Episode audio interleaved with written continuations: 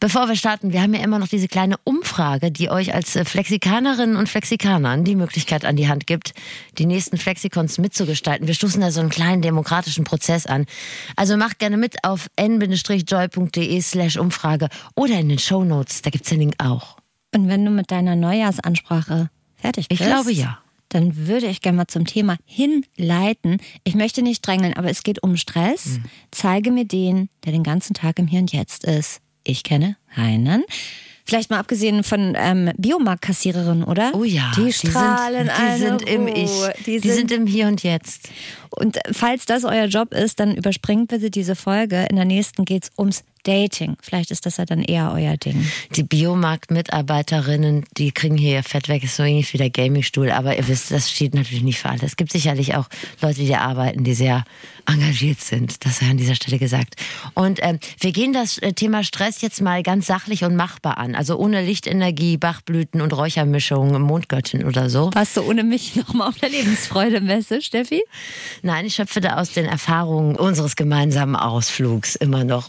Ich hatte bei meiner Gesprächspartnerin so ein bisschen das Gefühl, dass sie Angst hatte, dass ich in dieser Richtung äh, wühlen Abdrifte. möchte. Und das ähm, möchte ich an dieser Stelle ganz doll ausschließen. Das ist absolut keine normale Frageplattform, aber hier wird zu jeder Frage eine Antwort geboren. Das ist das Sprungbrett, durch das ihr zum Verständnis kommt.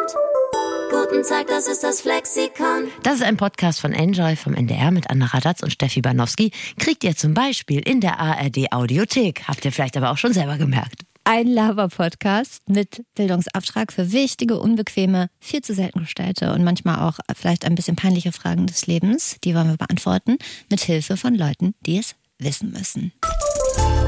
Und das ist hier die Frage. Stress. Wo kriege ich sie denn her, diese Work-Life-Balance, von der alle reden? Wo ist sie?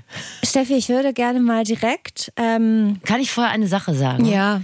Ich wollte mich ein bisschen für die Qualität meiner Stimme entschuldigen. Ich war am Wochenende auf einer Party und habe gegen sehr gute, aber auch sehr laute Musik angeschrien. Aber ich äh, habe so ein bisschen meine Stimme liegen lassen. Aber Was war das für ein Fest, das du ohne mich gefeiert hast? Es war ähm, in meiner alten Heimat und das war wunderbar. Ja? Mhm, Das war richtig schön. Aber wie gesagt, die Stimme ist da geblieben, aber ich sehe das auch so ein bisschen als Personal Development, also nur meine Stimme zu verlieren. Früher habe ich immer gerne mein Portemonnaie und meine Würde da gelassen. Und das ist alles noch da. Ist auch schwieriger, beides wiederzubekommen, Portemonnaie und Würde. Stimme kommt bestimmt wieder. Also Entschuldigung, wenn ich zwischen den einzelnen Silben mal gemutet bin. Denkt euch euren Teil. Ich würde gerne mit dir zum Einstieg mal gucken, wie gestresst du bist. Und zwar mit Hilfe ähm, eines Stresstests der TU Dresden. Den möchte ich gerne mit dir machen, Steffi. Bearbeitungszeit zwei Minuten. Ich will dich nicht stressen, aber wäre schön, wenn wir es Die schneller schaffen. Also es sind sieben Fragen und du musst immer antworten mit trifft gar nicht auf mich zu, trifft bis zum gewissen Grad auf mich zu, trifft beeinträchtigend auf mich zu oder sehr stark. Ne? Von bis. Bearbeitungshinweis. Bitte lesen Sie jede Aussage und geben Sie an, wie sehr diese Aussage während der letzten Wochen auf Sie zutraf. Erstens, ich fand es schwer, mich zu beruhigen. Das trifft gar nicht auf mich zu. Also wie beruhigend. So Schlafen gehen oder so. Ja, irgendwie zur Ruhe zu kommen. Nö, also wenn die Möglichkeit besteht, bin ich dabei. Ich tendierte dazu, auf Situationen überzureagieren. Bist, Ja. du, ausgef bist du ausgeflippt? Trifft sehr, sehr, sehr, sehr doll. Ei. Also wie doll kann man sagen? Maximal. Ähm, traf sehr stark auf mich zu. Maximal. Die meiste Zeit. Okay, ich fand alles anstrengend. Äh, das, wie war es beeinträchtigend auf mich zu? Ja, Ja, das ist das zweitstärkste. Okay. Ich bemerkte, dass ich mich schnell aufregte. Ich nehme an, sehr stark. das trifft auch auf mich zu, ja. Okay. Ich fand es schwierig, mich zu entspannen. Hä, ist doch das gleiche, wie ich fand schwer, mich zu beruhigen, oder nicht? Fandst du es schwierig? Nee, aber schwierig zu mir entspannen, allein so aus Zeitgründen, ja. Traf auch stark auf mich Ah, zu. okay. Ich reagierte ungehalten auf alles, was mich davon abhielt, meine momentane Tätigkeit fortzuführen. Es ist eigentlich immer dieselbe Frage. Traf sehr stark auf mich Ja, zu. finde ich auch gerade. Und ich fand mich ziemlich empfindlich. Ja, in manchen Situationen, zum Beispiel im beruflichen Kontext, bin ich sehr unempfindlich. Mhm. Ähm, das äh, schlägt sich dann aber im privaten Kontext dann doch nieder. Schöne Grüße. Liebe Grüße, also traf sehr stark auf mich zu Auswertung erstellen. Oh, Ihre Angaben weisen darauf hin, dass Sie sich in der letzten Woche vermehrt durch Stress belastet gefühlt haben. Vielleicht kann Ihnen ein Stressmanagement-Training helfen oder eine neue Ausgabe vom Flexikon. Das ist okay, sehr schön. diese Folge kommt also offensichtlich zum gerufen. Zeitpunkt. Ich habe darüber nachgedacht, was so Dinge sind, die ich mache, weil ich Stress habe. Mhm. Wimperntusche bezahlt an der Kasse liegen lassen, Schlüssel vergessen, Brille verlegen, Apfelaufkleber mit Essen, äh, Dinge, Da war nicht, ich schon mal dabei, als du das Dinge gemacht nicht zurückschicken, Oh, ja, überteuerte Dinge kaufen, also weil sie einfacher zu bekommen sind, ein Brillenetui nutzen. Deshalb stecke ich meine Brille immer in die Tasche und sehe jetzt gar nichts mehr. Okay. Ich denke, also wenn die TU Dresden das vielleicht noch mit einbauen möchte, In den wären wir, sch- Fragebogen. wären wir schneller am Ziel. Ja, die haben aber immer dann in so Fragebögen immer nur so extreme Sachen zwischen, ich konnte entspannt Yoga machen und ja, mir ist mal die Hand ausgerutscht. Ach so, nee, das ich nicht. Halt so, bezahltes Mascara an der Kasse vergessen ist ja irgendwo dazwischen. Steffi, ich habe einen kleinen Deep Dive gemacht in den, die wissenschaftliche Seite des Themas. ja, ich ja nicht. Das habe ich ja keine Zeit. Habe ich mitgebracht. Und zwar gibt es eine Stressstudie der Techniker Krankenkasse, die auf einer repräsentativen Vorsorgeumfrage beruht von 2021. Sie trägt den treffenden und passiv-aggressiven Namen Entspann dich Deutschland und zeigt, dass knapp zwei von drei Menschen in Deutschland sich mindestens manchmal und mehr als 26 Prozent sogar häufig gestresst fühlen. Surprise. Die abgestresstesten Bundesländer sind Hessen, komme ich her, Rheinland-Pfalz und das Saarland. Und die entspanntesten sind NRW, dein Heimatbundesland und Baden-Württemberg. Ja, aber da, wo ich herkomme, dann levelt man ja auch alles mal mit dem besten Geneva runter, ist man schnell entspannt. Das ist, glaube ich, auch Grund. Ich glaube, dass Stress ja auch eine sehr, sehr subjektive Empfindung ist. Also ich glaube, dass ich manchmal nicht so gestresst bin wie jemand, der weniger zu tun hat. Und ja, das würde ich unterschreiben. So zum Beispiel, wenn du dir auch sowas wie Work-Life-Balance dir mal vornimmst und einfach mal bei Google eingibst, da gibt es über drei Milliarden Treffer in 37 Sekunden. Also Und das was wird wär, einem- wenn du den Wendler googelst. Was ist da so das Erste, was einem kommt dann direkt ein Räucherstäbchen oder? Nee, das sind immer so Bilder von Leuten, die mit einem leichten Salat in lockerer Kollegenrunde äh, geiern vor Freude. Das kommt dann immer als erstes so. Ja, ich gucke. Aber das, äh, die Idee ist ja auch gut, dass man alles locker nimmt. Aber ganz ehrlich, wer kriegt das denn hin? Ich glaube, die Leute, die Unternehmenskulturen vorgeben, das sind ja immer noch überwiegend Boomer. Also Leute, die in den Chefetagen sitzen. Und da haben wir ja gelernt in Folge 37, ja. Dass äh, die sich ja extrem über viel Arbeit definieren. Das heißt, die geben die Taktung vor.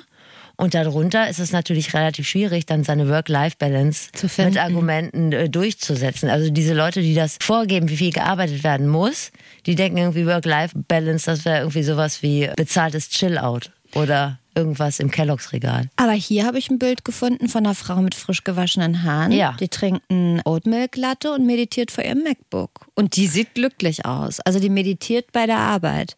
Das sehe ich bei mir nicht kommen. Es gab übrigens noch eine Übersicht über die fünf Top-Stressfaktoren. Auf Platz 1 Schule, Uni und Beruf. Auf Platz 2 zu hohe Ansprüche an sich selbst. Und auf Platz 3 schwere Krankheit nahestehender Person. Okay, das ist wirklich, ich glaube, da steckt niemand so komplett weg. Und, das war mein Highlight, dann gab es die Frage, wie schalten Sie ab? Und was ist da auf Platz 2, Steffi?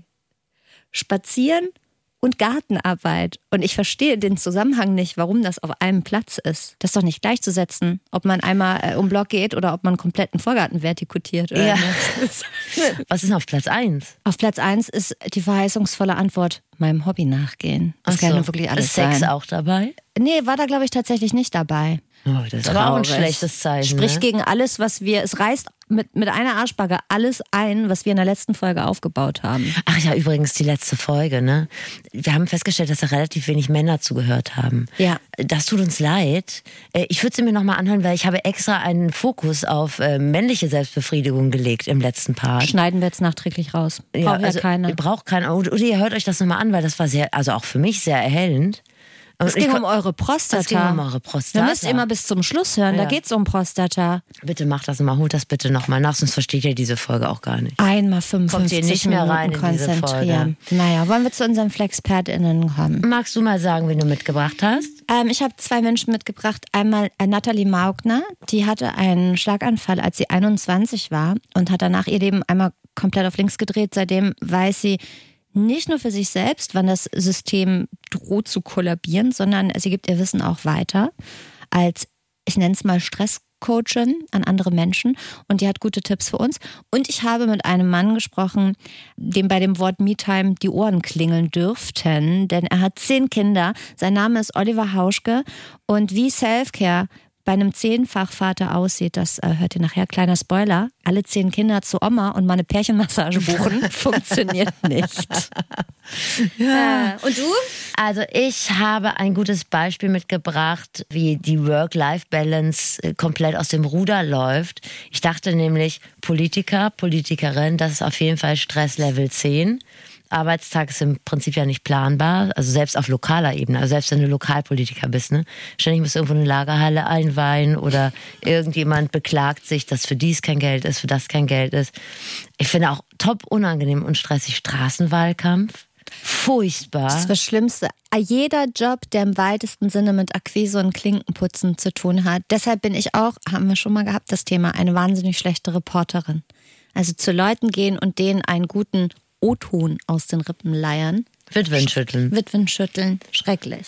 Ja, und Shitstorms sind, glaube ich, ins Berufsbild Politiker auch mit eingepreist. Und ähm, als Politikerin kannst du ja auch nichts mehr in der Öffentlichkeit machen, oder? Also Glas mit Deckel in Altglascontainer oder ohne Helm Fahrrad fahren. Karriere vorbei. Auf öffentlichen Toiletten groß machen, Leggings tragen, geht alles gar nicht.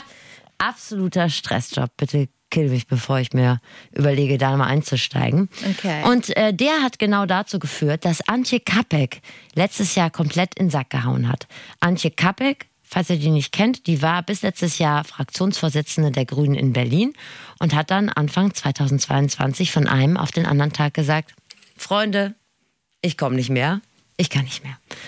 Ich habe mit Antje Kapek gevideocallt und gefragt, man konnte ja eine Menge lesen über das, was ihnen da passiert ist, aber was war denn da wirklich los? Warum haben sie gleich alles hingeschmissen von einem auf den anderen Tag? Also ich glaube, dass der Job in der Spitzenpolitik einer ist, in dem man äh, von Hause aus eine große Resilienz, also eine große Widerstandsfähigkeit mitbringen muss, weil das kein 9-to-5-Job im klassischen Sinne ist.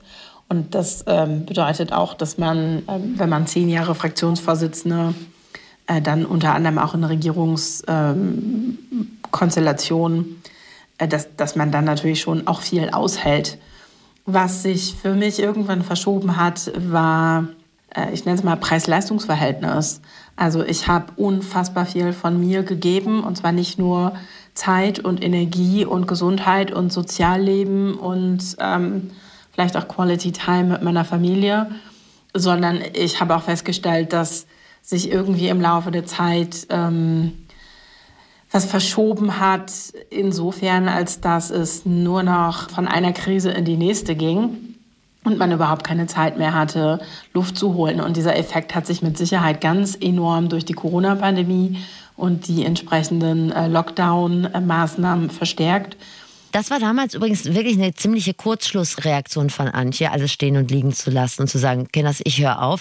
Und ich bewundere sie stark dafür, Ja. weil da hängen ja auch immer noch finanzielle Sorgen, potenzielle mit dran. Also das darf man ja nicht vergessen. Überhaupt, ganz kurz, dieses ganze Thema Work-Life-Balance, das kann man sich natürlich sowieso in die Haare schmieren, wenn man alleinerziehender Familienvater ist, bei an der Kasse sitzt und gucken muss, dass Ja, man ja. seine Kinder durchkriegt. Ne? Das ist schon ein First-World-Problem. Das äh, sehen wir an dieser Stelle auch. Ja. Also fühlt euch da nicht ausgegrenzt. So, die ersten Zweifel, die sind, äh, Antje, damals schon gekommen, während der ersten Pandemiemonate. Also am Anfang hatte man irgendwie in diesem ersten Lockdown so eine Zeit, wo man weniger gearbeitet hat und vielleicht auch mal Zeit zum Spazierengehen und Joggen hatte. Und dann hat sich aber mit ähm, ja, der Digitalstrategie, die alle äh, angewandt haben, das so verschoben, dass ich eigentlich nur noch gearbeitet habe. Sprich, ich bin morgens aus dem Bett gefallen, habe den Kindern noch Tschüss gesagt und saß dann irgendwie neben dem Bett am Schreibtisch bis abends um elf. Das heißt, ähm, ich bin teilweise tagelang nicht mehr vor die Tür gekommen. Ich habe nur noch vom Computer gegessen. Mein ganzes Sozialleben war so im, ähm, ja, im Fernmodus, ähm, dass Leute mal irgendwie ins Schlafzimmer gekommen sind und Hallo gerufen haben. Und dann sind wir in eine neue Kon Koalition ähm, gekommen und alle waren in einer Aufbruchsstimmung und ich habe schon gemerkt, nee, ich bin das überhaupt nicht mehr. Ich bin irgendwie eher traurig und ja, dann, ne, dann passieren irgendwie immer Kleinigkeiten, die dann das fast zum Überlaufen bringen. Für mich war das auf jeden Fall genau so ein Moment. Es war letztendlich eine Kurzschlussreaktion, die politisch vielleicht auch nicht wahnsinnig klug war, ähm, von der ich aber aus vollster Überzeugung auch ein Jahr später sage, es war, glaube ich, die einzige Möglichkeit für mich zu sagen, nee, jetzt reicht's. Also wenn du jetzt hier irgendwie weiter an dir zerrst, dann wird das irgendwann ähm, ganz ungut. Antje Kappek hat dann von 1000 auf 0 alles runtergefahren und das war erstmal eine harte Landung. Also so ganz so einfach weggesteckt hat sie das gar nicht, auf einmal nichts zu tun zu haben und sie hat auch eine Erklärung dafür. Ich glaube, dass wir, das ist mir jetzt auch in den letzten Monaten immer bewusster geworden, von klein auf so auf Funktionieren und Leistungsfähigkeit getrimmt sind, dass wir uns manchmal selbst niederprügeln müssen, um mal nicht in diesem Funktions- ähm, und Leistungsmodus zu sein. Und ich bin in ein richtiges Loch gefallen und es hat auch körperlich wehgetan. Ich ähm, habe von einem Tag auf den anderen statt 5000 Nachrichten auf einmal gar keine mehr bekommen. Und diese Stille, die hat fast körperlich wehgetan. Und ich habe eine ganze Weile gebraucht, um dieses High Performance, also diese Hochleistungsberufstätigkeit mir abzutrainieren, um auch wieder zu lernen, auf mich zu hören. Und interessanterweise ähm, habe ich nach einem halben Jahr einen Punkt erreicht, wo mir dann auch irgendwann langweilig war und ich gemerkt habe, okay, jetzt brauche ich mal wieder so ein bisschen Input und Betätigung und ähm, habe aber das Gefühl, dass ich eigentlich viel leistungsfähiger jetzt bin, dadurch, dass ich mit einer deutlich größeren Tiefenentspannung an die Jobs gehe und mir auch ähm, häufiger die Frage stelle, muss das jetzt eigentlich wirklich sein? Geht es nicht auch einfach ganz normal oder geht es nicht auch morgen oder kann man das nicht delegieren oder ist es nicht auch okay, wenn es einfach andere machen? Da würde ich auch gerne hinkommen, aber das traue ich mich auch gar nicht. Ich wollte auch fragen, aber dazu kommst du bestimmt noch. Sie arbeitet ja auch inzwischen mhm. wieder in der Politik, nur in anderer Funktion, ne? Ja, macht sie. Stress kickt ja ganz schön, ne? Also, Positiven, mhm. ja. Also Stress, Bestätigung. Gebraucht werden. Genau. Und bei Quarks habe ich gelesen, äh, dass eine Nacht durchmachen ja auch glücklich macht. Das ist ja ein bisschen so ähnlich, ne? dauernd unter Strom stehen. Da gibt es übrigens noch keine richtige wissenschaftliche Erklärung für, aber es ist so, dass es ein dass da die Stimmung steigt. Also. also, aber unabhängig davon, wofür man durchmacht, weil ich sag mal, für einen Rave durchmachen würde mir jetzt potenziell mehr Spaß machen, als am Rechner Das wird manchen Leuten empfohlen, die irgendwie schlecht drauf sind. Einfach mal, einfach mal mhm. eine Nacht durchmachen. Echt? Mhm. Okay. Ich glaube, wenn dieser Kick dann wegfällt, dann muss man den erstmal ersetzen. Aber die Frage ist ja immer, womit? Ich habe, glaube ich, Dinge getan, die Menschen in solchen Situationen machen. Ich habe angefangen, äh, die Wohnung zu renovieren, Kleider zu bügeln, aufzuräumen. Was ich nicht gemacht habe, und ich glaube, das ähm, würde ich beim nächsten Mal anders machen, ich bin jetzt nicht in ein Sportprogramm verfallen. Ja, vielleicht wäre das bei mir auch ein bisschen schneller gegangen, hätte ich mich so ein bisschen auch auf die körperliche Regeneration konzentriert. Hat sie nicht Bananenbrot gebacken und Kürbissuppe gekocht? Oh, das habe ich jetzt gar nicht nachgehakt. Da habe ich gar mhm. nicht nachgehakt. Aber es klang ein bisschen so. Aber ansonsten klingt das für mich nach einer richtig guten Zeit, die sie hatte, ehrlich gesagt. Total. Also mhm. außer das, glaube ich, mit dem Sport, weil ich, ich habe immer so einen Satz im Ohr, komplett ohne Evidenz. Joggen und im Chor singen äh, helfen präventiv gegen Burnout. Im Chor singen macht glücklich angeblich. Habe ich, hab ich ich nie ausprobieren können. Nee, äh, beschütze mich auch vor mir selbst, falls mir das mal einfällt. genau. So unglücklich kannst du gar nicht sein, dass so. du anfängst, um Chor zu singen. Wenn man dann dieses Fass äh, Work-Life-Balance aufmacht, dann landet man ja sehr schnell im Rabbit Hole der Selbstoptimierung. Und wenn ich das richtig verstanden habe, sollte man die Füße da auf jeden Fall rauslassen. Also jetzt auch noch selbst optimieren. Dann ist man nur noch gefrustet, dann kriegt man gar nichts mehr geregelt. Und so hat Antje das auch gehandhabt. Wir leben in einer Welt, in der wir alle dazu angehalten werden, in einem perfekten permanenten Selbstoptimierungsmodus, äh, uns schöner, klüger, äh, erfolgreicher, beliebter und so weiter zu machen. Ähm, dabei geht es aber eigentlich nicht um die Optimierung, sondern um die Selbstzufriedenheit. Und die erreiche ich niemals durch Optimierung. Wenn ich damit anfange, merke, finde ich immer nur irgendwas, was, was noch nicht perfekt ist. Man ist ja kein High-Performer weil man, ähm, weil man eine Maschine ist, sondern weil man natürlich auch ein Mensch mit Kreativität und, und Ideen und irgendwie auch einem leidenschaftlichen Antrieb ist. Und das, das wieder rauszukitzeln, ähm, das bringt schon viel. Ich war am kreativsten in der Zeit, als ich studiert habe. Also da hat man so rumgesponnen, Musik gehört, billig Bier getrunken und hatte man immer total viele Ideen, ja. aber so keinen Kanal für diese Ideen. Das also das finde ich richtig traurig. Na, ich will jetzt auch nicht sagen, dass, dass die Zeit an der Uni stressfrei ist. Man hat schon auch Stress mit äh, Hausarbeiten und so weiter. Aber aber du hast das doch nicht ernsthaft betrieben, oder? Nein, ich habe das nicht ernsthaft betrieben, sonst hätte ich ja nicht auch noch ein paar Semestern hingeschmissen. Aber ich habe auch überlegt, wann so meine stressbefreiteste Zeit war. Und ich finde, man denkt dann immer ziemlich weit zurück in eine Zeit, wo man noch an der Uni war oder zur Schule gegangen ist, wo man vielleicht sogar zu Hause gewohnt hat noch und wo man einfach keine Verantwortung hatte und relativ wenig Verpflichtung. Ja, und so, wo man ne? so, sich die Zeit genommen hat, mit Freunden so Ja, rumzuspinnen. abhängen. Einfach so ein Kokolores Ja. sich auszudenken. Anne, jetzt ein, ich, ich richte das Wort an dich. Du bist ja ein sehr rücksichtsvoller Mensch. Hoffentlich. Ein fast schmerzhaft empathischer Mensch. ja, und du sagst mir auch immer so, soll ich dir was abnehmen, bla bla bla. Und du hast mich auch schon mal so als High-Performerin beschimpft. Ja. Und das verstehe ich auch. Aber Antje und ich erklären dir jetzt mal, woher das kommt, warum Okay. wir da immer so im Stress sind. Und zwar äh, spreche ich wahrscheinlich für viele Frauen, die immer so das dringende Bedürfnis haben, dass man ihnen während der Arbeitszeit die Mutterschaft nicht anmerkt. Da hat man, glaube ich, auch so entsprechende Erfahrungen gemacht, dass man auch nicht immer erwähnen möchte, ja, da ist jemand krank, da ist dies, da ist das, weil man einfach als weniger leistungsfähig eingestuft wird im Kollegenkreis.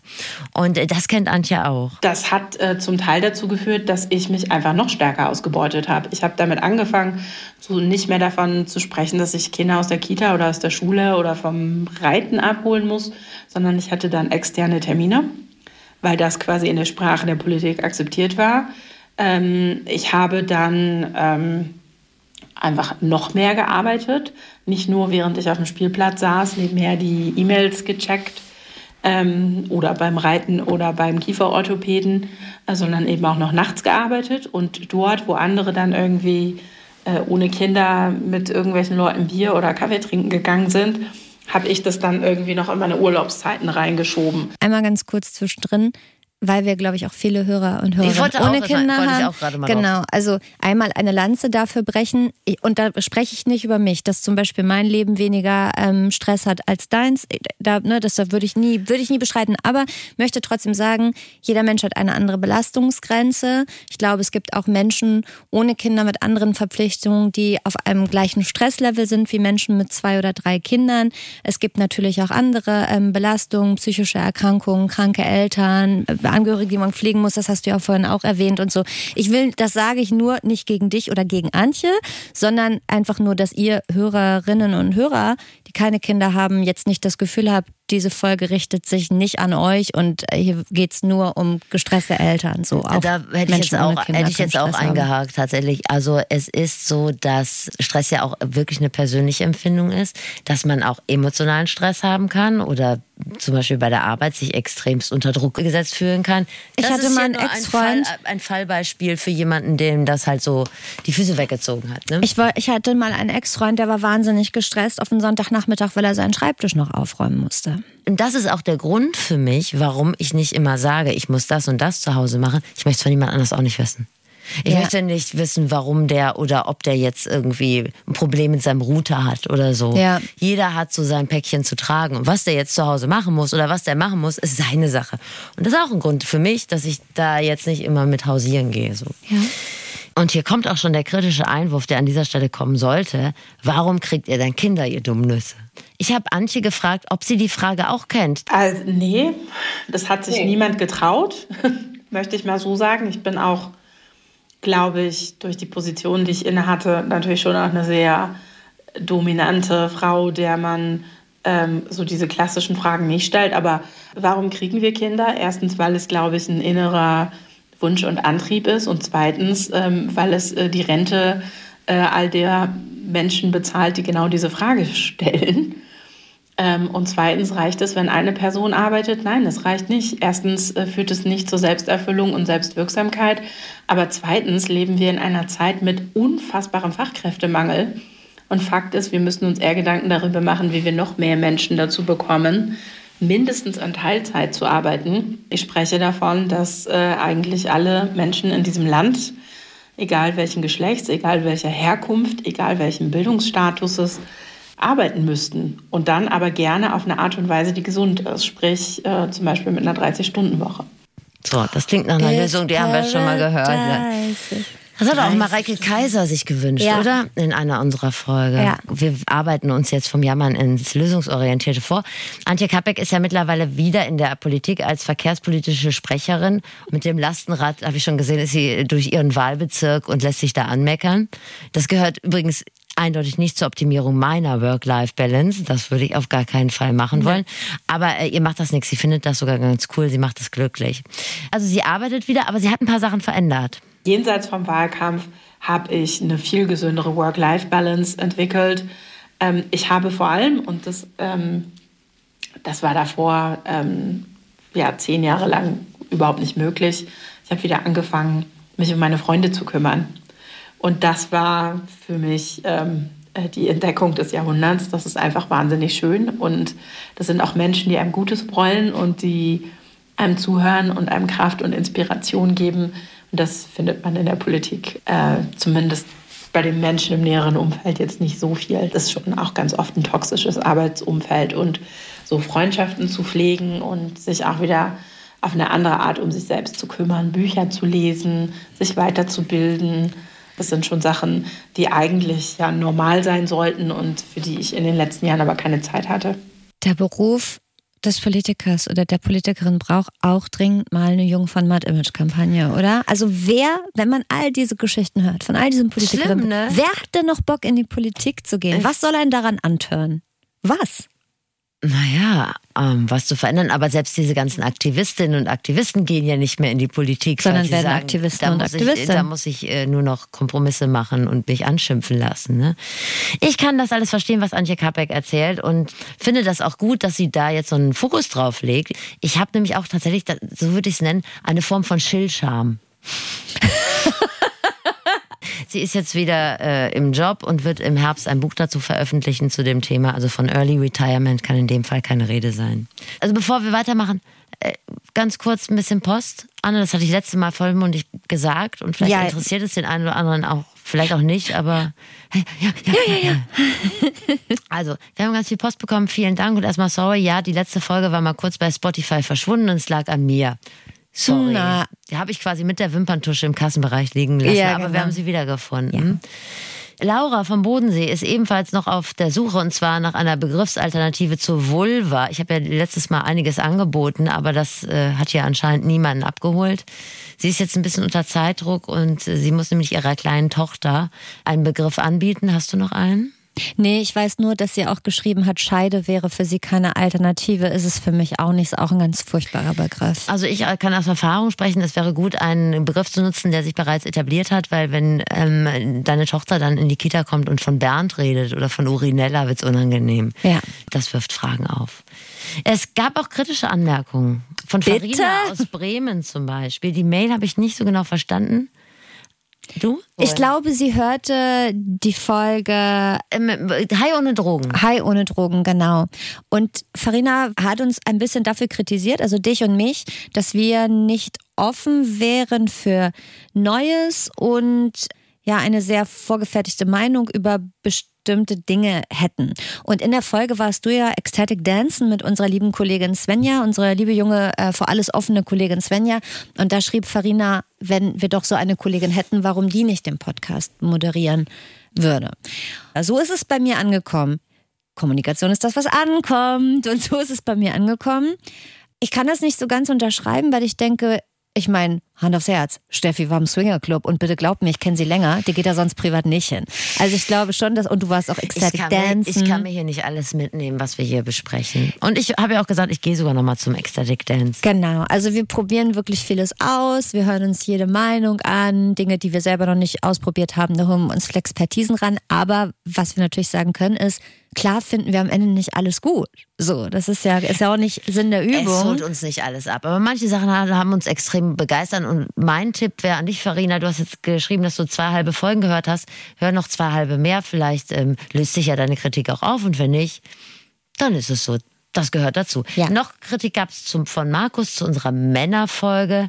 Die Mail habe ich so verstanden, äh, dass wir beiden Cis-Girls hier Heterosexuellen Cis-Girls. da Stereotype bedient haben. Äh, Manchmal verfällt man ja vielleicht auch nochmal in Stereotype, auch wenn man es nicht will. Ne? Und wie ich auch meiner Mutter Denken. immer Also, sage, die manchmal unsere Folgen hört, Zuspitzung ist ein Stilmittel. Schöne Grüße, Mama. Und es gab noch ganz tolle Themenvorschläge, die will ich nicht kurz wegwischen, weil die will ich, ein paar will ich zumindest erwähnen. Besonders abgeholt hat mich äh, die Frage, wie mache ich mich beim Arzt beliebt? Ja, Und äh, was sind die Basics, Bin ich gut ich drin von, von. Technik, ich bin Lieblingspatientin immer. Technik keine Ahnung habe? Wirklich? Mhm. Ich persönlich kriege das nicht mehr hin, die richtigen Signale auszusenden, dass der Arzt mir glaubt, dass ich krank bin. Ich mache, ich droppe schon beim zweiten Satz einen Gag und dann sagt er so, ja, dann kannst du nicht So so, schlecht kann es nicht gehen. Naja, das machen wir vielleicht Bring ich mal. dabei. Vielen Dank auf jeden Fall für eure Mails und äh, gerne mehr davon über flexikon.ndr.de, auch Kritik. Da nehmen wir uns auf jeden Fall was raus. Und ähm, seid doch so gut, abonniert uns, ihr Schönen. Ach ja. So, du bist dran. Okay, Nathalie Maugner ist unsere nächste Flexpertin. Sie ist 27. Sie coacht Unternehmen und, und Unis, Schulen in Sachen Stressvermeidung. Und ihre persönliche Expertise kommt nicht ausschließlich aus irgendwie Seminaren oder Weiterbildung, sondern aus dem Leben. Nathalie hatte mit 21 nämlich einen Schlaganfall und setzt sich seitdem sehr intensiv auseinander mit sich selbst, mit Entschleunigung und mit Stressfrüherkennung. Sie hat auch einen Podcast zum Thema namens Rastlos.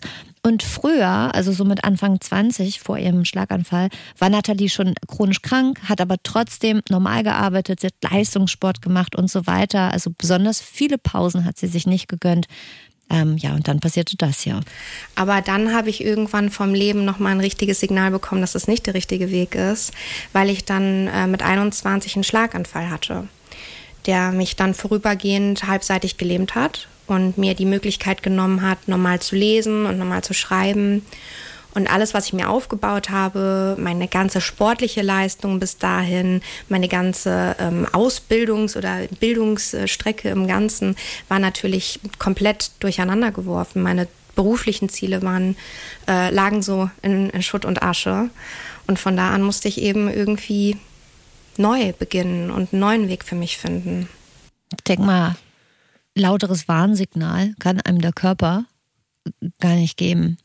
Nee, absolut nicht. Also es gibt ja schon kleinere Hinweise, ne? Bluthochdruck, Rückenschmerzen, Magengeschwüre, Schlafstörungen, Kopfschmerzen. Asthma, Kopfschmerzen, Burnout. Depression. Wobei das war ja wahrscheinlich auch nicht mal mehr das Warnsignal, sondern es war schon das Er- Ergebnis quasi, Ja. nachdem man Warnsignale nicht gehört oder ignoriert hat.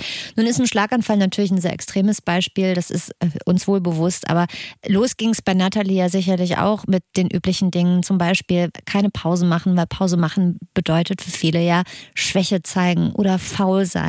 Sehen meist übrigens gar nicht die Außenstehenden so, sondern tatsächlich ja doch eher man selbst. ich hatte diesen innerlichen Druck, weil ich mir dieses Bild gemalt habe davon, dass Pausen und Regeneration eben irgendwie was Schlechtes ist und dass alles, was man im Leben erreicht, irgendwie mh, abhängig von der eigenen Disziplin ist.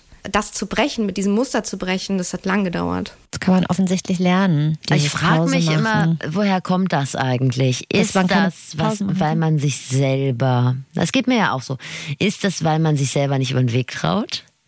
Kommt es noch so aus dieser Zeit, wo man so 15, 16 war und immer gesagt hat, ja, ja, ich lerne, aber in Wirklichkeit hat man irgendwas gemacht? Ich glaube, es Also ist auch der Antrieb, das? besser sein zu wollen als die anderen. Und das Gefühl zu haben, wenn die anderen jetzt Pause machen und ich mache keine, dann habe ich in diesen 40 Minuten die Möglichkeit, besser zu sein. Kommt vieles zusammen. Und natürlich Ja. auch äh, gemocht werden wollen. Genau. Gewertschätzt werden wollen. Also wenn euch das auch schwer fällt und ihr so dazu neigt, zu overpacen und durchzuziehen, dann seid ihr vielleicht sogar süchtig danach, Leistung zu bringen. Nathalie hat zu dem Thema folgende Story erzählt. Da gibt es ein Experiment, das wurde in den 1950er Jahren gemacht. Ähm, und da ist es so, dass einem Ratte, der wird ein kleiner Chip in den Kopf gesetzt, ähm, die, und dieser Chip stimuliert eben das Gehirnareal, das für Dopamin zuständig ist.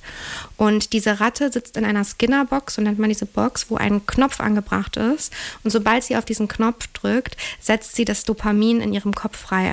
Und dann frage ich immer die Schüler und Schülerinnen, was glaubt ihr denn, was passiert denn mit diesem Experiment, was macht die Ratte? Dann sagen alle immer so, ja, die, die drückt bestimmt ganz oft auf den Knopf.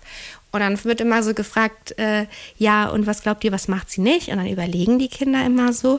Und dann kommen sie meistens von alleine drauf und sagen so, ja, essen und trinken. Ne? Weil wenn ja das Dopamin auch die ganze Zeit befeuert wird, dass wir vergessen zu trinken, richtig zu essen, auf uns Acht zu geben, weil wir so süchtig danach sind. Unser ganzes Umfeld um uns herum, sei das die Umfeld, die auf, einem, auf, der, auf der Arbeit geschaffen wird oder auch in der digitalen Welt, ist darauf ausgerichtet, so viel Dopamin so schnell wie möglich bei dir freizusetzen und eben Suchtgefühl zu erzeugen. Also Dopamin ist natürlich geiler Scheiß, aber wenn man da so hinterher ist wie Christiane F. hinter Heroin am Bahnhofszoo, dann ist das natürlich, dann wird's schwierig irgendwann. Also man sollte nicht seine komplette Bestätigung und Befriedigung daraus ziehen, Aufgaben erfolgreich zu erledigen und To-Do-Listen abzuhaken. Wenn es denn so leicht wäre. Natalie hat damals die Warnsignale nicht so ganz rechtzeitig gehört oder wahrgenommen. Jetzt rückblicken kann sie aber sehr gut sagen, ab wann es Zeit ist, mal auf die Bremse zu treten. Also es gibt präventive Grenzen, die man setzen kann. Es gibt ähm, ähm, Belastungsgrenzen, die man haben kann. Und es gibt so diese Notfallgrenzen, die man haben kann. Ne? Die meisten erwachsenen Menschen, mit denen ich arbeite, die sind schon an dieser Notfallgrenze angekommen, weil da eben man erst nach Hilfe fragt, wenn überhaupt. Also das sind meistens Menschen, die wissen nicht, sie sagen, die setzen sich vor den äh, Computer, sie kriegen nichts mehr hin, der Kopf äh, funktioniert nicht mehr, man ist müde, man ist überarbeitet, man kann nicht schlafen. Und meistens kommen die Leute erst dann, wenn die Arbeit nicht mehr geschafft wird. Das heißt, wenn das, worüber man sich definiert, nicht mehr erreichbar ist, dann, dann fragt man nach Hilfe. Darf ich was unterstellen? Du fragst eigentlich nie nach Hilfe. Also zumindest erinnere ich mich nicht daran, dass du jemals, auch in diesem ganzen Flexikon-Podcast-Projekt, meine Hilfe angenommen hast. Wenn du super viel zu tun hattest und ich habe dir angeboten, mal was abzunehmen, dann hast du immer gesagt, nö, alles gut, krieg ich hin. Obwohl ich wusste, dass du richtig, richtig viel zu tun hast und strugglest. Warum ist das so? Ich glaube, dass man immer so viel, nee, nicht immer, aber meistens so viel schafft, wie man schaffen muss. Mhm. Ich glaube, wenn ich, wenn du mir jetzt sagst, so guck mal, ähm, du musst heute einmal mit dem Hund raus und den Wäscheständer abnehmen. So. Dann schaffe ich genau das. Wenn ich aber weiß, ich habe das zu tun und das zu tun, das zu tun und das zu tun, dann strukturiere ich mich so, dass ich das auch schaffe. Ich, Irgendwann ist natürlich das Limit erreicht, ja, ne? Und aber vor ich allem schon. So zum Thema Pausen und so weiter. Natürlich, ne, man schafft dann das, was man schaffen muss. Aber wenn du doch wüsstest, jemand bietet dir an, Aufgabe von fünf Aufgaben kann ich dir Aufgabe vier und fünf abnehmen, dann würde für dich äh, vielleicht äh, Zeit bleiben zwischendrin noch mal eine Runde mehr joggen zu gehen oder mit den Kindern einen Wildpark Egold. Weißt du, was ich meine? Aber also genau das, das ist ja so in mir verankert, wahrscheinlich in anderen Leuten auch, dass ähm, die Wertigkeit einfach eine andere ist. Dass man Okay. denkt immer so, man muss erst gearbeitet haben, dann kann darf man, man in den Tierpark dann darf man in den, Egold. Sich Hilfe holen, wenn man schon komplett drüber ist, also über der Belastungsgrenze ist, dann natürlich eigentlich zu spät. Also ist es immer noch richtig und hilfreich, sich Hilfe zu holen natürlich, aber halt zu spät. Besser wäre natürlich präventiv Pausen zu machen. Nathalie hat da, finde ich, eine äh, ziemlich gute Beschreibung. Und man stellt sich das ja so vor, wenn man auf der Autobahn ist, dann ähm, und du merkst, so dein, dein Tank geht langsam runter, dann musst du ja schon überlegen, wo ist die nächste Ausfahrt, da muss ich ja erstmal noch hinkommen, dann muss ich erstmal äh, das Auto tanken und ich will ja jetzt nicht bis zur allerletzten Sekunde auf der Autobahn fahren, bis mein Auto stehen bleibt. Aber genau das machen die meisten Erwachsenen. Ne? Das verstehe ja sogar ich. Und bei Nathalie lernt man dann halt auch, glaube ich, in ihren Coachings so ein Gefühl dafür zu kriegen, wann man runterfahren muss, um rechtzeitig aufzutanken. Da müsste mal so eine Leuchte angehen. Ja, genau, so eine Warnleuchte, genau, dass man nicht dann irgendwie schon kurz vor Reserve ist oder kurz vorm Liegenbleiben. Für den Fall, dass ihr gerade schon auf Reserve fahrt oder kurz vorm Liegenbleiben seid, von eurer Stressbelastung her, was macht man denn, wenn man merkt, es geht gar nichts mehr? Das allererste, was die meisten von uns denken, ist so, ah, ich bin mega gestresst und jetzt kaufe ich mir hier so eine Meditations-App und dies und das, ne? Und dann geben wir Geld aus für Dankbarkeitstagebücher und für Apps und für Yogamatten und für keine Ahnung was. Ähm, das Problem ist, das erste, was ich dir raten würde, das ist so eine kleine Mini-Übung, dich wirklich zu fragen, in welchen Situationen in deinem Leben hast du dich entspannt gefühlt oder auch getragen gefühlt vom Leben und hast dir keinen Stress gemacht? Und was hast du in der Zeit gemacht? Wenn man es jetzt ganz einfach runterbricht, jetzt auch hier im Rahmen so einer Podcast-Folge, geht es eben darum, dass wir wirklich und dann so, so ein Koffer, so einen Kasten erstellen von Situationen, wo wir in der Vergangenheit genau wissen, das habe ich gemacht, mit den Menschen habe ich mich umgeben, mit den Menschen habe ich mich nicht umgeben, während ich äh, glücklich war. Diese ganzen Tools eben zu sammeln, die in eine Werkzeugkiste zu packen und die gekonnt in den Alltag in, für ein paar Minuten einfließen zu lassen. Denn das Schlimmste, was man machen kann, ist eben diesem, diesem Trend hinterher zu gehen und dann halt zu sagen, oh, ich möchte mich mehr entspannen. Dann geht man auf TikTok und da sind ja momentan, jetzt ist ja gerade Jahresanfang, also jetzt die ganzen Trends, die ich jetzt gehört habe zu krempel dein Leben um und äh, werd entspannter. Das, du musst nur in den 5 a.m. Morning Club kommen, wo du dann immer von 5 bis 6 morgens die eine Stunde freiräumst und dann äh, nur was für dich machst. Und das kann funktionieren. Es kann aber auch einfach nur Druck machen, wenn man sieht, es funktioniert für alle anderen und es funktioniert für mich nicht. Das Schlimmste für mich, was Riecht so achtsam, wahnsinnig nee, auf. das Schlimmste, was so AchtsamkeitsinfluencerInnen posten können, ist in pastellfarben im Hintergrund und dann die Worte Choose Happiness. Oh, Krieg ich einen Affen. ja, krieg ich Da auch einen Affen. kriege ich einen Affen. Das finde ich so anmaßend. Es gibt Leute, die kriegen eine Krebsdiagnose und die scrollen sich durch Insta und lesen dann den guten Tipp Choose Happiness. Einen Affen, wie man sich das anmaßen kann, Leuten zu sagen, ihr könnt doch einfach das Glücklichsein wählen. Nee, manche Leute können das Glücklichsein eben nicht wählen. Wann hast du dich denn vom Leben getragen gefühlt? Was ich vorhin meinte, ich glaube, also ich habe mich auch danach sicherlich nochmal vom Leben getragen gefühlt, aber ich glaube, so richtig sorglos war so die Zeit, als ich noch zur Schule gegangen bin, noch zu Hause gewohnt Gut, aber das habe. ist ja jetzt nicht im Bereich des Möglichen. Also jetzt so. Ich wollte auch gerade sagen, ich glaube auch, meine Mama- Eltern räumen jetzt nicht nochmal das Wäschezimmer aus, damit ich da nochmal einziehen kann. Und ich glaube, wenn ich zu meiner alten Schule fahre und da immer im Pausenhof stehe, ist auch creepy. Aber das war so die Zeit. Ja, wann habe ich mich denn getragen? Aber ist ja tatsächlich so, dass wenn man zu seinen Eltern fährt, das dann, also Ja. es kann zumindest, wenn das Verhältnis gut ist, kann das dann schon ganz gemütlich sein, ne? Total. Ja, für mich ist das tatsächlich, ja. Das Das, mir fällt holt gerade mich was runter. ein.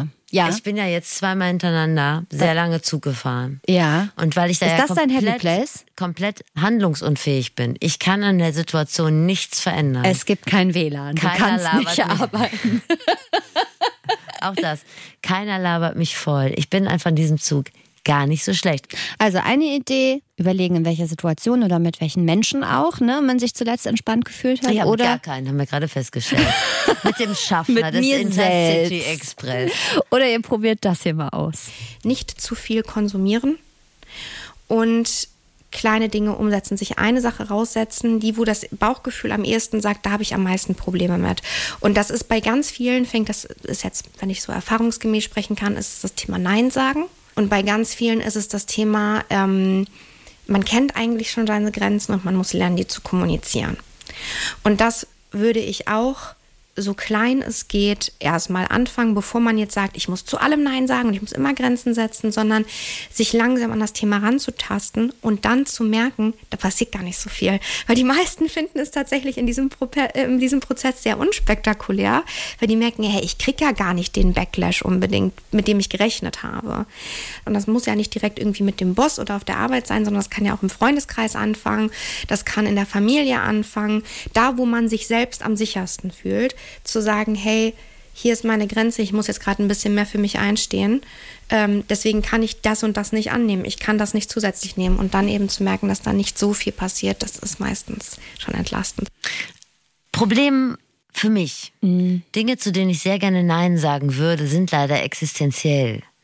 Also ich würde gerne jegliche Form von Schriftarbeit gerne von mir wegdelegieren. Ich würde ungern Arzttermine machen und Überweisungen tätigen. Äh, fremde Leute ansprechen. Da, dazu Ja. würde ich gerne Nein sagen. Da kann ich aber nicht Das Nein stimmt. Sagen. Aber ich finde, man sagt ja oft auch zu anderen Dingen, die nicht existenziell sind, nein. Also mir fiel das zum Beispiel früher total schwer, wenn ich verabredet war, schon seit Wochen vielleicht mit Freunden. Und dann merke ich aber schon Tage vorher, boah, eigentlich wird mir das alles zu viel und ich bin gerade einfach nur im Arsch und eigentlich brauche ich einen Abend für mich und mal zu Hause und irgendwie gar nichts machen. Ich habe es nicht hingekriegt, das abzusagen, weil dann habe ich schlechtes Gewissen und Willst auch so Fear of Missing Out. Nein, ja, ähm, und zu diesen Menschen gehörst du. Ich finde, gute Menschen sind die, denen man absagen kann, ohne einen Grund erfinden zu müssen, wo es reicht und wo jemand versteht, wenn man einfach nur sagt, ich pack das heute nicht, weil ich kaputt bin. Ich hatte mich darauf gefreut, dich zu sehen, aber ich brauche einfach nur Sofa und äh, Fresse halten. Das stimmt, aber ich bin so ein Misanthrop, dass ich, wenn ich dem nachgeben würde, zu allem Nein sagen würde. Aber äh, festgestellt habe, danach geht's mir eigentlich immer besser.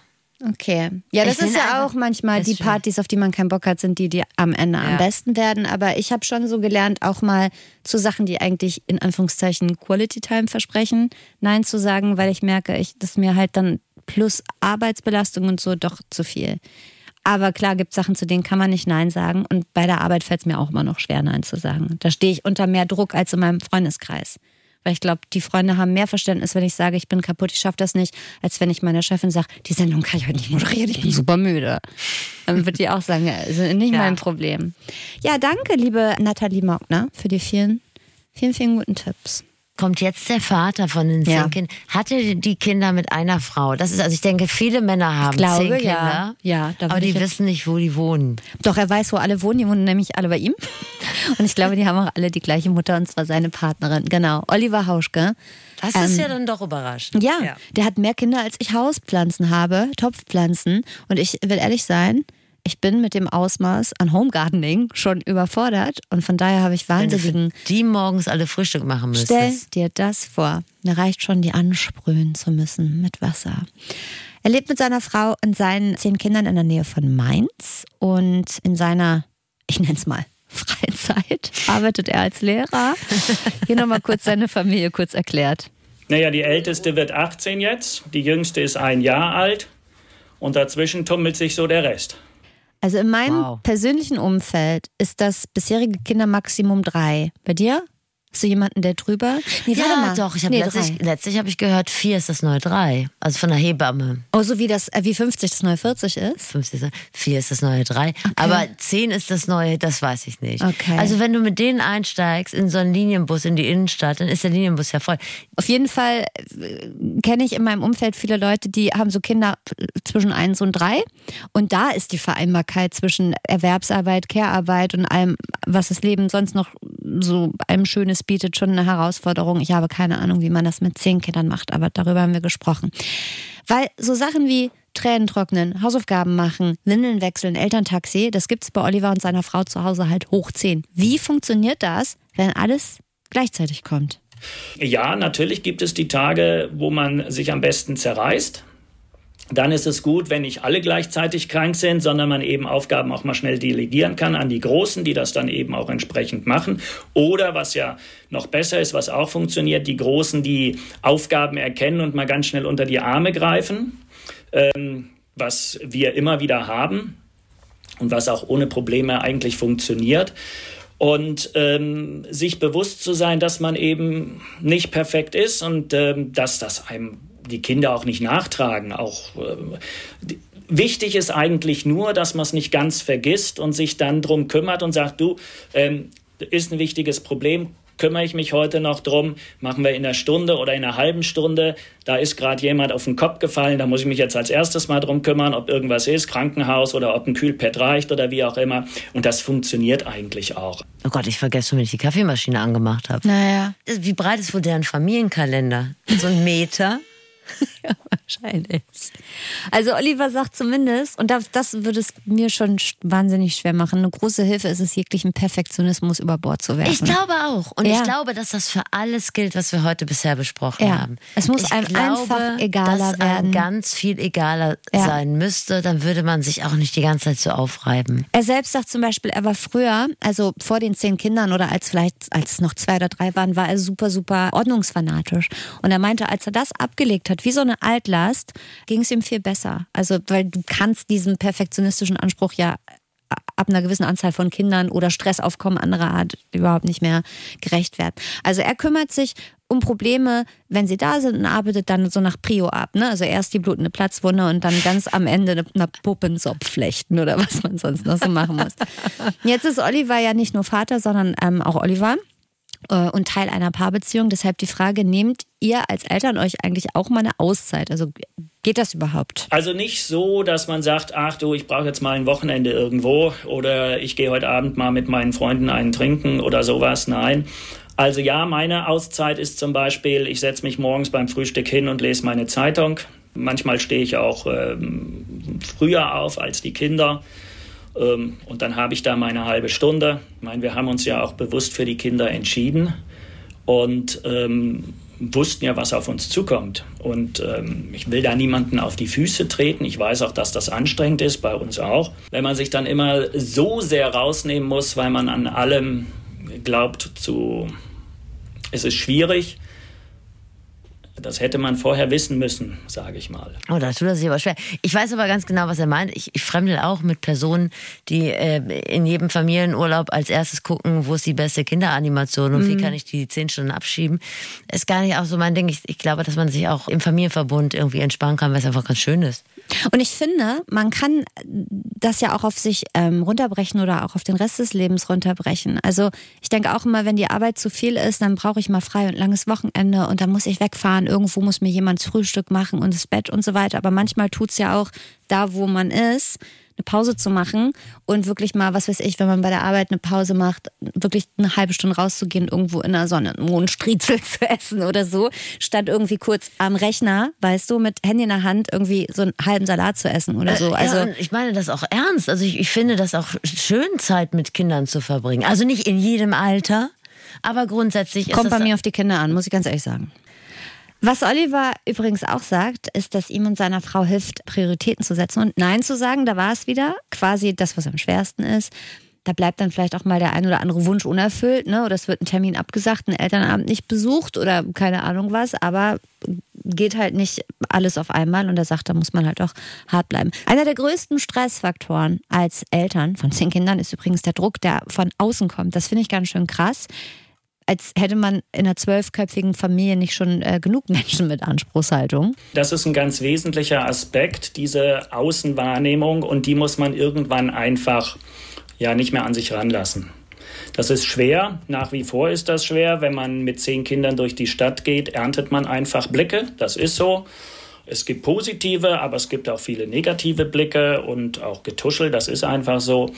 Ähm, schwierig ist manchmal ähm, aus der Familie heraus. Also wenn man weiß, so wie man groß geworden ist, Eltern, Brüder, Tanten oder sonst Onkels haben bestimmte Ansprüche, wie es sein soll und das funktioniert halt äh, mit vielen Kindern nicht. Und dann setzt man sich tatsächlich selbst unter Stress. Das ist ganz wesentlich. Also man weiß schon, aha, Oma kommt, Opa kommt, ähm, da muss es hier ganz anders aussehen. Dann geht man mit Kindern auch anders um, als man es im normalen Alltag ähm, gemacht hätte, weil man weiß, ach, wenn ich das jetzt wieder zulande, muss ich mir anschließend wieder was anhören. Warum machst du das? Warum erziehst du das Kind nicht richtig? Warum dürfen deine Kinder das? Und so weiter.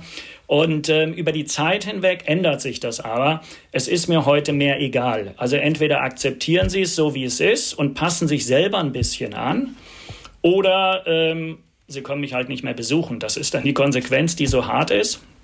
Aber es ist halt so. Aber Mütter mit zehn Kindern kannte man früher auch nur von Brit am Nachmittag. So Stichwort Abzocker, Gebärmaschine, sind die alle von mir. Ich möchte mich bei Oliver bedanken dafür, dass er sich Das zwischen zehn Kinder morgens fertig machen, danach 30 Kinder in der Schule unterrichten und abends wieder zehn Kinder ins Bett rein betreuen, äh, Zeit für uns genommen hat.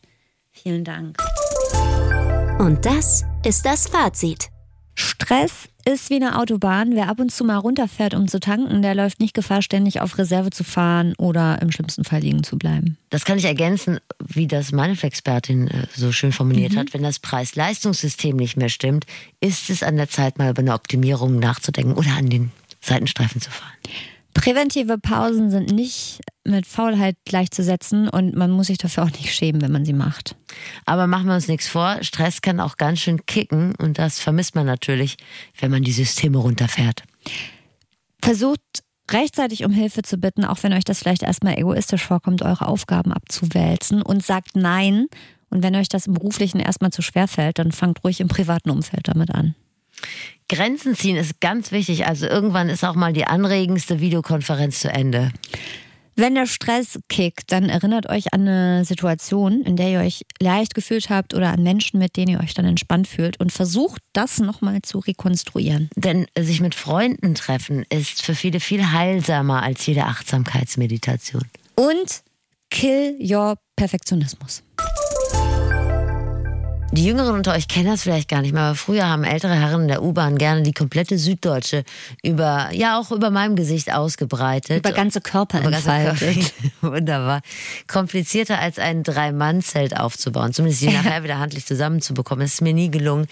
Das ist so ein nostalgischer Flair, wenn ich Ja. darüber nachdenke. Dieser Geruch von Druckerschwärze. Dann noch so ein bisschen dieser Kaffeegeruch, der in der Luft liegt. Vielleicht ein bisschen Kebab dazu. Und äh, HB-Rauch, auch auch so kalter HB-Rauch. Ich mag das, wenn ich das heute noch mal rieche, kommt ja manchmal vor. Ich finde das schön. Dann kommt dir die Kindheit wieder hoch. Quasi.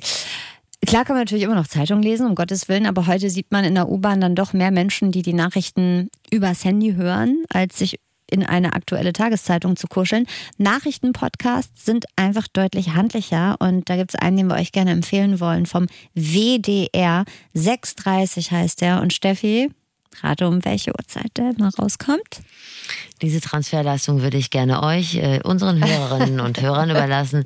Ihr kommt schon drauf. Äh, 6.30 packt alles an, was wichtig ist, in so 15 bis 20-minütigen Folgen. Die Hosts unterhalten sich über Nachrichten, also über alle möglichen Themen, die aktuell sind, erklären auch Hintergründe, aber nicht erschrecken, da wird auch mal gelacht. Das lehnen wir ab.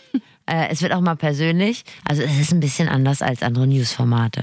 Im Prinzip ist 6.30 wie das Flexikon nur mit mehr Nachrichten und dass die Hosts nicht im Swingerclub oder beim Ecstatic Dance waren, Steffi. Aber sonst recht ähnlich. Nein, hört mal rein, 6.30 gibt's in der ARD Audiothek. Es folgt ein extrem geheimnisvoller Mystery-Teaser auf die nächste Folge. In der nächsten Folge geht's ums Thema erstes Date. Und ich hätte da zwei Geschichten parat. Eine mit einem Mann, der zu geizig war mir eine Kugel Haselnusseis zu bezahlen. Vielen Dank nochmal für den schönen Abend.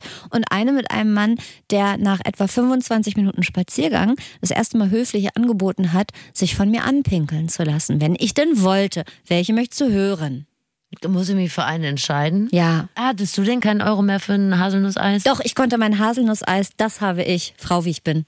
Das habe ich selbst gezahlt. Oder habe ich noch Trinkgeld gegeben? Das hast du gut gemacht. Und das mit dem Pipi-Fetisch, das klären wir vielleicht beim nächsten Mal. Genau. Da legen wir das Tuch des Schweigens, hüllen wir das Tuch des Schweigens, die Das Geschichte. wirklich. Das war Naja. ganz unangenehm alles. Wir wollen dem Herrgott danken und ihn preisen, dass er dich irgendwie vom Datingmarkt geholt hat. Ja, danke nochmal. Und bist du dann in die nächsten Dates gegangen und hast gedacht, Mensch, das wird prima? Oder hast du eher so äh, gedacht, das ist jetzt soziales Waterboarding, aber ich mach's nochmal? Ich finde immer erstes Date, also irgendwas dazwischen. Ich finde es auf jeden Fall immer wahnsinnig unangenehm, dass man immer das Gefühl hat, man müsste drei Stunden lang performen wie bei einer Musical-Premiere. Da Na, die Not Druck. könnte ich dir nehmen. Ich habe mal ein Date gehabt, da ist auf einmal meine Freundin aufgetaucht und hat die Gesprächsführung einfach übernommen. Aber das war geplant, dass die kommt wie so ein Notfall. Nein. Ach so. Sie, sie kam, Sie hat kam. einfach, sie wusste, wo ich bin, und gesagt, kommt dazu. Und dann? ich bin dann gegangen und die beiden haben weitergelabert. Und wurde da was draus? Also zwischen ihr und ihm? Ich weiß nicht, aber wir können Nadine mal fragen. Das war Nadine. Liebe Nadine, bitte melde dich. Flexikon.ndr.de, das möchte ich gerne wissen. Sie hat meine Telefonnummer trotzdem noch.